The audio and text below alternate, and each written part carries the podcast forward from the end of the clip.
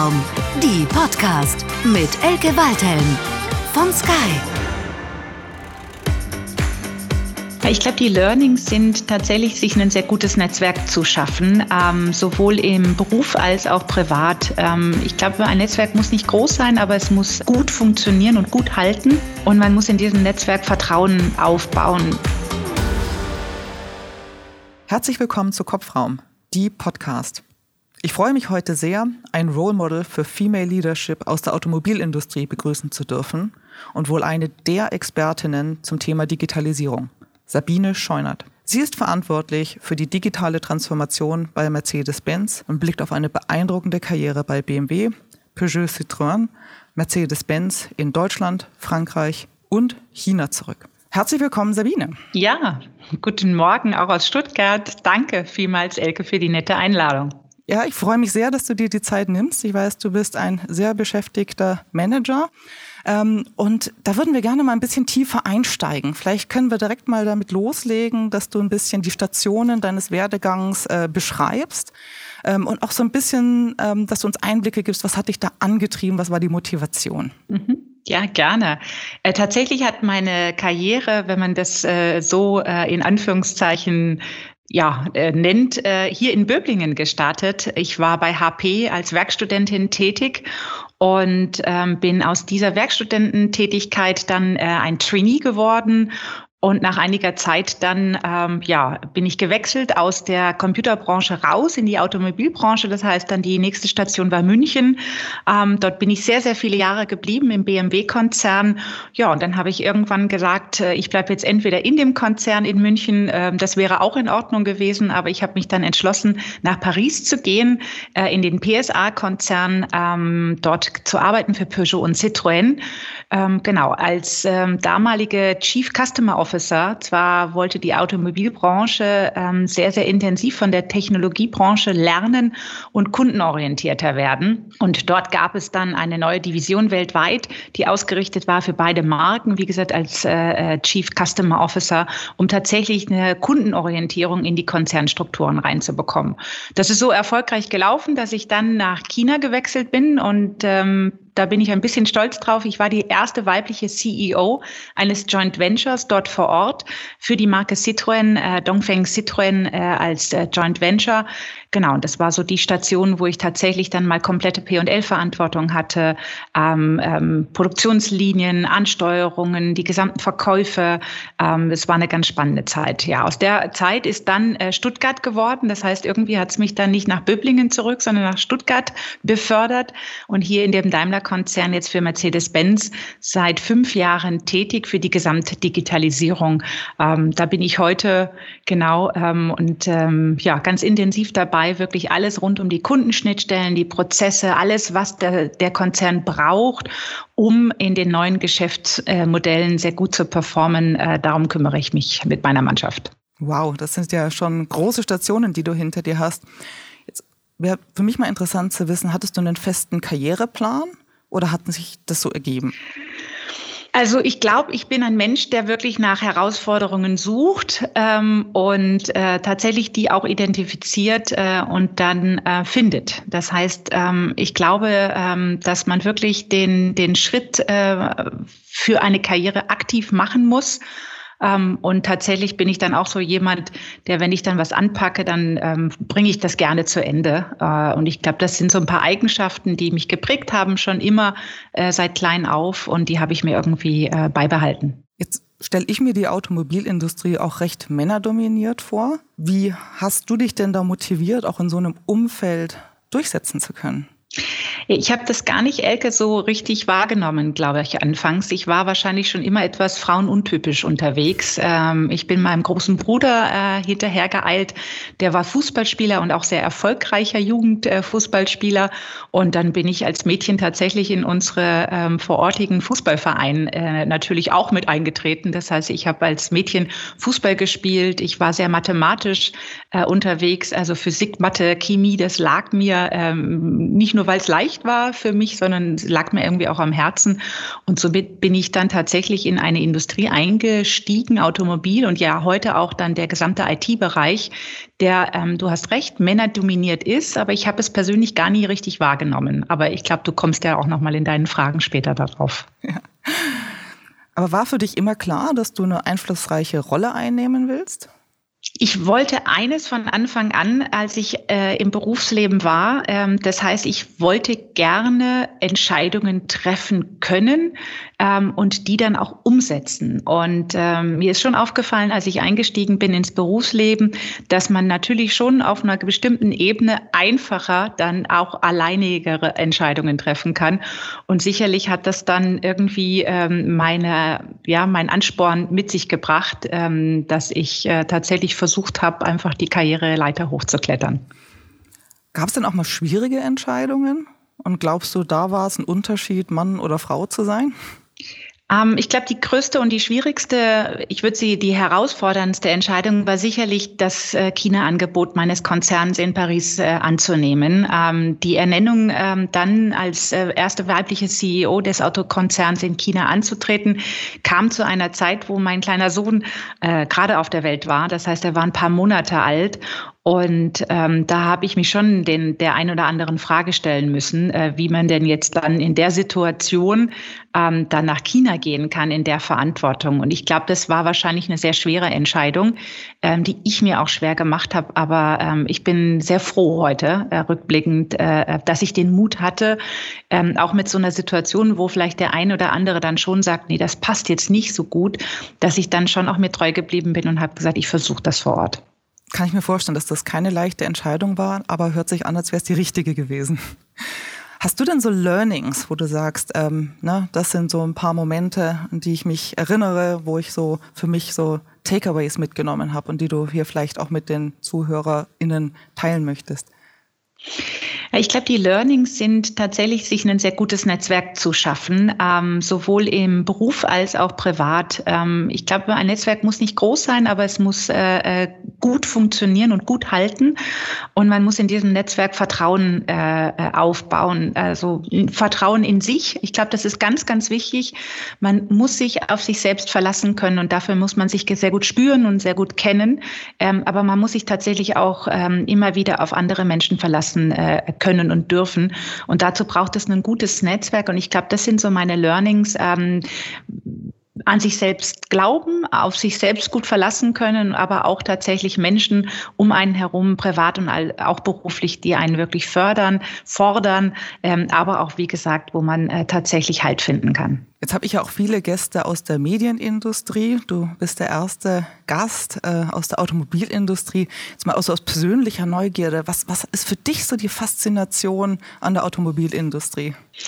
Ja, wahrscheinlich tatsächlich geprägt so ein bisschen durch meinen älteren Bruder ähm, und auch wahrscheinlich, dass ich äh, etwas untypisch frauentechnisch unterwegs war, mit dann der Ausfall unseres kleinen äh, Fußballvereins vor Ort in der Stadt, äh, wo meine Eltern mit uns gelebt haben. Ähm, aber ich fand fand äh, Auto immer spannend. Äh, nicht nur, weil das Auto, ich glaube, per se ein Produkt ist, was ähm, eine unheimliche Liebe zur Marke, zu den Werten, ähm, ja, aber irgendwie auch schon immer äh, für Hightech stand. Also ähm, ich fand das spannend, ähm, wie sich die Autos entwickelt äh, haben. Ich glaube, wir sind natürlich in Deutschland eine gewisse Autonation und äh, von diesem Feuer habe ich mich fangen lassen und äh, ja, somit bestand eigentlich auch kein großer Zweifel, als ich dann die Chance hatte, aus meinem Trainee-Programm dann in die Fest-Komplettanstellung reinzugehen, dass ich mich dann für äh, die damals BMW AG entschieden habe.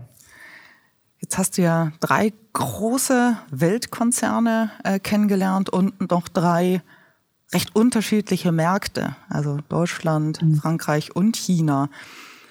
Was mich jetzt mal interessieren würde, ist, was sind so die Unterschiede, die du da erlebt hast, was so das Thema auch Unternehmenskultur angeht? Gab es vielleicht auch Unterschiede, wie mit dem Thema Diversity umgegangen wurde? Kannst du uns da ein bisschen was erzählen? Mhm. Also ich glaube tatsächlich, als ich Deutschland dann ähm, ähm, einmal den Rücken gedreht habe äh, und in Frankreich ähm, aufgeschlagen bin, ist mir aufgefallen, dass Frankreich sehr, sehr stark über Netzwerke funktioniert und auch sehr, sehr intensiv über, was man so ähm, neben dem Job, also wirklich ähm, das, ähm, das im Gemeinschaftlichen, das, was man miteinander dann teilt. Und ähm, China ist äh, natürlich sehr, sehr stark hierarchisch gewesen. Das heißt, man hat einfach eine sehr große Achtung, nicht nur ähm, vor älteren Menschen in China, sondern tatsächlich auch vor, vor den Positionen, die sie ähm, ähm, befüllen. Und ich glaube, das sind äh, tatsächlich jetzt, wenn man von, von Berufs Themen spricht so die größten ähm, Unterschiede. Sprich Frankreich sehr stark über das Miteinander, über das Netzwerken. China wirklich tatsächlich sehr klassisch würden wir wahrscheinlich formulieren über äh, das hierarchische Element. Ähm, zum Thema der Frauen das heißt, wie wird mit Diversity umgegangen, ist tatsächlich natürlich Frankreich. Wir, wir hören es ja auch oft in den Medien und ich kann es eigentlich auch nur persönlich selbst bestätigen. In Frankreich ist die, das Bild der Frau, die Rolle der Frau tatsächlich ganz anders definiert. Und zwar nicht nur in den Unternehmen, sondern auch tatsächlich in der Gesellschaft. Ähm, so ist es in Frankreich ganz untypisch, wenn eine äh, junge Mutti eigentlich nicht nach einer äh, gewissen Zeit sofort im Berufsleben sich wiederfindet. Ähm, und bei uns tatsächlich ist es ja doch immer noch so, dass wir sehr intensiv in den ersten Monaten gerne mit den äh, kleinen äh, zu Hause bleiben, bei ihnen sind. Und tatsächlich ist das gesellschaftlich, aber auch von den Unternehmen wird das anders ge gefördert, aber auch zum Teil eingefordert. Ähm, in China ist es natürlich eine ganz andere Situation, auch äh, mit der damaligen Ein, äh, Ein-Kind-Politik, ähm, so dass dort sowieso eigentlich sehr stark in den unterschiedlichen Generationen unter einem Dach gelebt wird. Das heißt, viele meiner Mitarbeiterinnen und Mitarbeitern äh, war das ganz normal, dass man wirklich in so einer drei, drei Generationen Situation Situation auf sehr engem Raum lebt. Das heißt, dort sind tatsächlich äh, sehr, sehr große Unterschiede zum Thema Diversity, würde ich sagen. Ja, sehr spannend. Jetzt hast du ja auch mit berechtigtem Stolz erwähnt, du warst der erste weibliche CEO von Citroën in China. Wie, wie war das denn? Also, ne, du hast jetzt ein bisschen was von der Kultur erzählt und dass es, dass es etwas hierarchischer ist, aber wie war das auch ne, für dich als, als, als Joberfahrung, aber auch, ne, wie hast du da auch Job und Privatleben zusammengebracht? Also tatsächlich war das spannend. Ähm, jeder, der sich für China ähm, entscheidet, ähm, versucht natürlich dann China ähm, ja aus der Perspektive des, äh, des beruflichen, äh, des beruflichen Besuchs. Also wir kennen ja doch viel. China hat seit vielen Jahren eine sehr große Bedeutung für die meisten Konzerne und äh, auch ich kannte natürlich China aus äh, vereinzelten Besuchen. Tatsächlich dann in China zu landen und ein, ein Aufenthaltsvisum, ein Arbeitsvisum zu beantragen, auch die, das ganze Prozedere, das ist anders, als wenn man in Peking landet, zwei Nächte irgendwo bleibt und dann wieder rausfliegt oder in Shanghai oder egal, wo man dann tätig ist. Ähm, und so war das ähm, für mich ähm, ja überwältigend, in einem Land anzukommen. Und ich glaube, das habe ich schon oft erwähnt, aber ich glaube, es ist auch immer wieder wichtig, es immer wieder erneut zu betonen, in einem Land anzukommen, wo man mit seinen Sprachkenntnissen, und ich bin ja dreisprachig mit Deutsch, äh, Englisch und Französisch, ähm, tatsächlich nirgendwo weiterkommt. Ähm, in China, ähm, dort spricht man Chinesisch und diese Sprache ist unheimlich schwer für uns zu erlernen. Und man kann ja sowieso keine Sprache, wenn man gerade in den ersten Tagen und Wochen dort in äh, einem Land ankommt. Und das war für mich äh, tatsächlich äh, äh eine riesige Umstellung. Ja, ich habe mich überall, ich war immer gerne unterwegs, ich bin immer gerne gereist und es gab keine einzige Stadt, wo ich mich so ein bisschen so verloren gefühlt habe, nicht nur aufgrund der Größe, wie tatsächlich dann äh, in, in, in Shanghai. Und wie gesagt, das ist, man, man beraubt sich ähm, einem ganz wichtigen Element, nämlich verstanden zu werden. Und das war auf einmal weg ähm, ja, ähm, sicherlich dann auch nochmal, äh, du hattest Elke gefragt, nach dem Thema ähm, des Privatlebens. Ähm, China hat mir als äh, Working Mom ähm, wirklich ähm, gut unter die Arme gegriffen. Das heißt, ich hatte sehr schnell Hilfe, nicht nur in der Kinderbetreuung, sondern auch so rundum, äh, was man so das Haus nennt oder dort, wo man wohnt. Und ähm, ich hatte wirklich Unterstützung im Alltag. Ähm, und das ist das, was wir vielleicht tatsächlich in der Form in Europa wenig kennen. Ähm, genau, das war also für mich gut vereinbar und ich muss ganz ehrlich sagen, dass ich diesen Schritt immer wieder neu, äh, ja, ich denke mal auch ein zweites Mal so treffen würde. Aus persönlicher Neugier hast du Chinesisch ein bisschen gelernt? Ich war dann ganz eingespornt, Elke, ähm, bei, von meinem kleinen Sohn, der äh, dort in einen chinesischen, wir hatten uns also ausgesucht, nicht in den klassischen äh, Expat-Compounds zu leben und dann dort irgendwie doch auch irgendwie wieder europäisch unterwegs zu sein, sondern tatsächlich ähm, hatte ich mir eine Wohnung in der French Concession, also in dem alten Teil von Shanghai ausgesucht und bin dort in einem Compound gelandet, wo fast ausschließlich nur Chinesen waren. Und somit waren dann natürlich auch die umliegenden Schulen eher Chinesisch und äh, mein kleiner Sohn ähm, ging dann sehr früh. Auch das ist ja ganz anders in China. Das heißt, die äh, frühkindliche Bildung beginnt sehr, sehr früh und man hat äh, Möglichkeiten, äh, dort dann äh, ja, kleine Kinder in, in, in solche äh, Kitas, äh, ähm, Schoolings reinzugeben. Mit zwei fängt ja eigentlich schon das Schooling an in China. Was will ich damit sagen? Wir waren äh, nur von Chinesen umgeben und äh, mein Sohn sprach oder zähl, fing an, auf Chinesisch zu zählen und auch tatsächlich zu sprechen. Und das hat mir tatsächlich dann noch mehr als sowieso äh, den Kick gegeben, dass ich das lernen muss. Ich habe mich schwer getan mit der Sprache. Die Sprache ist wirklich sehr, sehr intensiv und ganz anders, auch phonetisch. Und habe eigentlich versucht, dann den, die Samstage mit meiner äh, Sprachlehrerin ähm, zu verbringen, ähm, so dass das so eine Art Family Thema wurde ähm, und muss einfach nochmal sagen, in der Geschwindigkeit, in der Henry, mein Sohn, äh, die Sprache aufgefasst hast, äh, hat, da war ich weit von entfernt. Das heißt, ich musste da viel, viel mehr rudern und würde sagen, dass ich dann auf einem Niveau angekommen war nach sehr intensiver Arbeit, die tatsächlich leider nur im Restaurant äh, mit der, äh, den Personen, mit denen man zu tun hat im Alltag. Das heißt, ich konnte es immer noch nicht äh, beruflich leider anwenden. Aber immerhin, immerhin. Also ich habe auch mal als Vorbereitung einer Reise mal bei der Volkshochschule versucht, Chinesisch zu lernen und bin kläglich gescheitert. Jetzt bist du ja eine der größten Digitalisierungsexpertinnen, äh, die ich kenne. Und wir haben uns auch mal über einen, ähm, ja, ein gemeinsames Event, das du ausgerichtet hast, wo wir über Digitalisierung diskutiert haben, kennengelernt. Mhm. Jetzt würde ich gerne noch mal mit so einer grundlegenden Frage anfangen. Was ist denn eigentlich Digitalisierung und welche Rolle spielt das jetzt auch für deine, deine Aufgabe? Ich würde tatsächlich sagen, dass Digitalisierung ein so extrem wichtiges Thema ist, dass wir seit vielen Jahren darüber sprechen. Aber ich glaube, jeder anders versteht und interpretiert. Ähm, ich glaube, ich würde vielleicht mal kurz auf, auf zwei Sachen äh, äh, eingehen wollen, Ecke. Ähm, wir sprechen in den Konzernen seit vielen, vielen Jahren und auch in der Gesellschaft und ich denke jetzt auch insbesondere, wir erleben es ja momentan in Deutschland, ähm, dass wir vielleicht die Digitalisierung ver verschlafen haben, verpasst haben. Das heißt, irgendwie spüren wir, dass das ein riesiges, extrem wichtigstes Thema ist, aber tatsächlich interpretiert es jeder anders und ich glaube, definiert es äh, dann wirklich auch anders. Ähm, warum glaube ich, dass es so wichtig ist? Ähm, weil wir doch merken, dass das ganze Digitalisierungsthema immer stärker in unsere in unseren Alltag äh, Einzug hält ähm, aber tatsächlich auch vielleicht das ein oder andere Thema nicht mehr so richtig erklärbar ist äh, für jeden.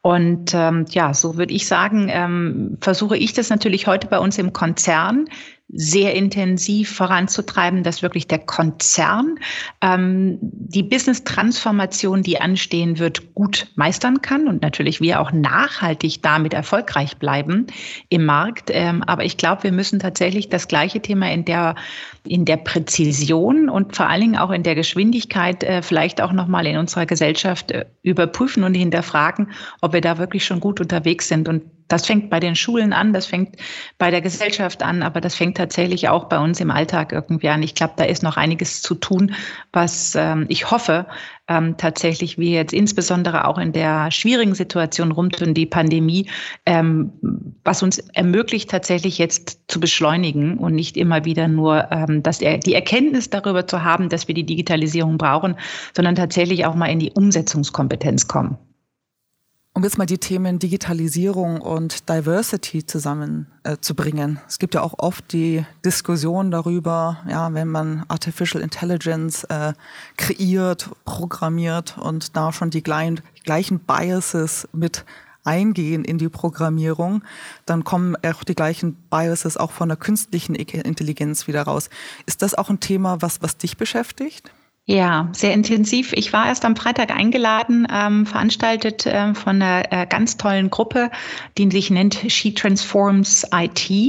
Ähm, da ist der Bitkom drinne, da sind viele Bundesab äh, Bundestagsabgeordneten drinne, aber auch Unternehmen, äh, äh, Wissenschaft. Und wir haben sehr intensiv darüber gesprochen, äh, wie wichtig äh, das Thema Diversity, äh, insbesondere in der künstlichen Intelligenz ist. Ähm, du hast es angesprochen, ähm, Elke, das Thema Biased Algorithmen. Ähm, und das fängt fängt halt einfach damit an, ähm, dass ähm, wir viel zu wenige tatsächlich Diversity-Themen ähm, heute sichergestellt haben. Das heißt, viel zu wenig Frauen im Coding eigentlich unterwegs sind. Ich habe eine sehr große Mannschaft in Bangalore, die für meinen Bereich äh, weltweit arbeitet und dort sind ganz viele Frauen beschäftigt. Das heißt, aus meiner Sicht ist tatsächlich das Software-Coding, äh, die digitalen Profile äh, spielen uns eigentlich als Frauen eher in die Karten, das heißt äh, äh, zu unseren Stärken. Und insofern setze ich mich wahnsinnig äh, intensiv dafür ein, dass wir mehr Diversity bekommen in der Technologiebranche, im Software-Coding und insbesondere auch dann, wenn die Algorithmen für die KI-Themen äh, entstehen, äh, um tatsächlich zu vermeiden, dass es problematische, diskriminierende oder vielleicht auch ungerechtfertigt differenzierte Entscheidungen dann äh, gibt in den Algorithmen. Äh, ein großes Feld, aber ich denke, ähm, dass wir uns auf jeden Fall dort aus anderen Ländern ja gute nehmen können und nochmals wieder dann äh, tatsächlich unsere Umsetzungskompetenz stärken müssen. Das heißt, das auch nochmal wirklich tun müssen. Ja, nur drüber reden reicht dann halt auch nicht, sondern ähm, dass das richtig in die Umsetzung geht. Und da wollte ich dich auch nochmal fragen, du hast vorhin gesagt, so haben wir die Digitalisierung verschlafen. Also was ist denn aus deiner Sicht so der Grund äh, oder vielleicht auch so der, der Ansatz, wie wir hier noch schneller werden können. Und die Frage, die wir auch im Vorgespräch schon mal adressiert haben, also haben wir auch ein bisschen eine Diskrepanz zwischen Daten, Datenprivacy und wie wir eben mit ähm, Digitalisierung als Gesellschaft umgehen? Also ich, ich bin tatsächlich der Meinung, dass wir äh, de, den Stellenwert der Digitalisierung schon in Deutschland erkannt haben. Und wir sprechen auch genügend darüber. Also darum, daran kann es nicht liegen. Aber wir sind einfach keine Umsetzungshelden. Und das passt eigentlich gar nicht äh, zu unserer, würde ich sagen, klassischen DNA ähm, hier in Deutschland. Und ich wünsche mir wirklich nochmals, wir haben so viel Schmerz jetzt erlebt auf ganz unterschiedlichen Ebenen äh, in der Corona-Zeit. Ähm, ich hoffe mir wirklich, dass wir damit mal so, so, so Pain Points, so Hurdles, so einfach wirklich auch zum Teil Prozessschwierigkeiten, die wir haben ähm, innerhalb der Digitalisierung. Und man sieht es ja jetzt äh, sehr intensiv äh, ähm, bei den Impfterminen, bei den Schulöffnungen. Es braucht nicht nur die Erkenntnis, sondern es braucht gute Konzepte und die müssen dann einfach mal umgesetzt werden. Ähm, weil Elke, ich weiß es nicht und hoffe, dass ich damit Unrecht habe, aber ich glaube schon, dass uns das Thema Corona doch noch einige Zeit be begleiten wird, leider. Ich wünschte, ich könnte dir widersprechen, aber der Eindruck, der auch sich mir erschließt, ist, dass uns das noch eine ganze Weile beschäftigen wird. Und ich hoffe halt auch, dass solche Angebote wie eine Corona-App auch mehr Akzeptanz finden, ähm, dass wir auch wirklich besser damit in der, als in der, in der Gesellschaft umgehen können. Ich würde jetzt gerne zu meinen drei Sätzen übergehen, die ich all meinen äh, Gästen bisher schon gestellt habe und die ich bitte zu äh, vervollständigen. Ich hoffe, das passt für dich, weil der erste Satz ist, ähm, und den muss ich ein bisschen erklären, ist, wenn ich Kaiserin von Deutschland wäre, dann, und ich habe bewusst Kaiserin und nicht Bundeskanzlerin gewählt, weil die Kaiserin kann wirklich komplett alleine entscheiden und wenn es ab morgen eine Hutpflicht gibt, dann könnte sie das entscheiden. Also ähm, wenn du komplette Entscheidungsfreiheit hättest, also wenn ich Kaiserin von Deutschland wäre, dann ich könnte mir jetzt ein ganz großes Thema natürlich, ich habe schon gesagt, äh, mit den ganzen Schmerzen, die wir momentan haben rund um Corona, aber ich, ich pack's mal ein bisschen kleiner. Ich glaube, ich würde alles dran setzen, eine klare digitale Bildungsagenda aufzusetzen und die zu implementieren, und zwar sofort. Und auch nicht nur im Hinblick vielleicht auf die Bildung von unseren Kindern. Da gebe ich zu, da bin ich selbst persönlich momentan ganz stark betroffen, sondern ich würde das Thema auch Erwachsenenbildung in Form von Umschulungen und Fortbildungen angehen wollen. Ich glaube, das Thema war noch nie so aktuell wie momentan. Gut, dann der zweite Satz. Da bin ich mal gespannt. Ähm, wenn ich als Mann geboren wäre, dann? Dann glaube ich, hätte ich mich früher von dem frei gemacht, was andere von mir denken. Das ist interessant. Das ist vielleicht auch ein Takeaway für alle ZuhörerInnen, dass man sich da vielleicht ein bisschen frühzeitiger von frei machen sollte. Der dritte Satz, den ich dich bitten würde zu äh, vervollständigen, ist, die nachfolgende Generation an Frauen wird es leichter haben, weil? Weil ich fest davon überzeugt bin, dass Frauen immer mehr ihre Stimme finden und sich trauen, auf den Bühnen dieser Welt auch aktiv zu werden. Und ähm, ich sehe das nicht nur ähm, in den Unternehmen oder auf den Social-Media-Kanälen, ähm, sondern ich glaube auch im privaten Umfeld. Ähm, es ist ganz, ganz wichtig, dass wir Frauen uns in allen klassischen männerdominierten Bereichen wirklich zu Hause fühlen. Ähm, das sehe ich nicht nur heute bei mir in meinem Bereich, wo ich ganz stolz drauf bin, dass wir so einen großen Anteil an Frauen mittlerweile haben, die bei mir in meinem Bereich arbeiten. Und das alleine haben wir verdreifacht in den letzten letzten fünf Jahren. Aber ich glaube einfach, dass es darum geht, aufzustehen, ähm, die Stimme zu erheben und sich tatsächlich zu trauen.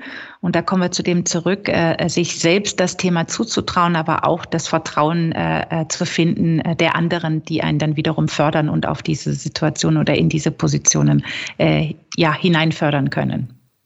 Verdreifacht.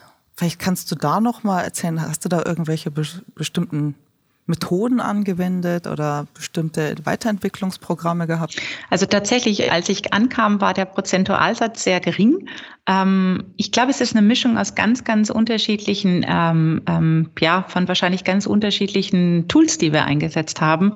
Ähm, was ich äh, am stärksten unterschätzt habe, ist tatsächlich die Signalwirkung, ähm, dass viele Frauen äh, mir später dann anvertraut haben, dass sie äh, durch mich inspiriert worden sind, äh, weil sie sich gedacht haben, na ja, also wenn unsere oberste Chefin das schafft, dann packe ich das jetzt auch und haben tatsächlich oftmals dieses sich trauen, ähm, oder zu sagen, ich habe ja eigentlich vielleicht auch Familie und den Mann zu Hause und äh, ja, dann nach Hause gegangen sind und haben dann das äh, Gespräch zu Hause geführt und haben gesagt, du, also ich bewirb mich jetzt auf die Abteilungsleitungsstelle, äh, ich traue mir das zu.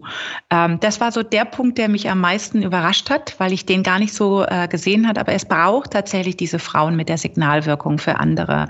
Ähm, dann war es natürlich ein hartes Arbeiten. Das heißt, wir haben wirklich mit ähm, also äh, klassischen KPIs angefangen, das heißt Tools aufgesetzt. Wir haben keine kein Panel mehr gemacht ähm, für die offenen Positionen in den Führungspositionen, ohne dass dass eine Frau dort in dem Panel mit drinne war.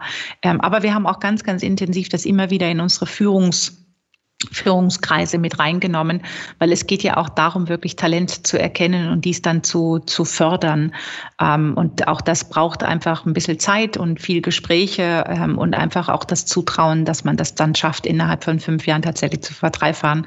Aber das ist uns äh, gelungen. Also das finde ich sehr, sehr beeindruckend. Herzlichen Glückwunsch dafür. Und das wäre vielleicht auch, wo wir jetzt den Bogen spannen können. Die Idee dieses Podcasts ist ja, inspirierende Führungspersönlichkeiten vorzustellen. Liebe Sabine, du bist eine Inspiration und ich freue mich sehr, dass das auch das Feedback ist, was du aus deinem Team bekommst. Ich finde es ganz beeindruckend, was du da wuppst und bist ein unglaublich tolles Vorbild. Ich hoffe für viele ZuhörerInnen kam auch eine neue Inspiration in unserem Gespräch äh, zutage. Ich bedanke mich viel, vielmals äh, für deine Zeit und diese spannenden Einblicke, die du uns heute gegeben hast. Vielen herzlichen Dank nochmals, liebe Elke, für die Einladung. Es hat mir riesig Spaß gemacht. Das war Kopfraum, die Podcast mit Elke Waldhelm von Sky. Herzlich willkommen zu Pop Cop. Okay, ich fange nochmal von vorne an. Das ist ja das Gute, dass man schneiden kann. Herzlich willkommen zu Kopfraum, die Podcast. Wie jede Woche Nein, jetzt fange ich nochmal von vorne an. Jetzt bin ich total durcheinander, weil nämlich gerade auch das Mikro hier nicht funktioniert Guten hat. Guten Morgen, liebe Elke. Hier ist die Sabine aus Stuttgart. Ich bringe jetzt einfach auf andere Gedanken. Ja, ja. okay. Dann nochmal Neustart.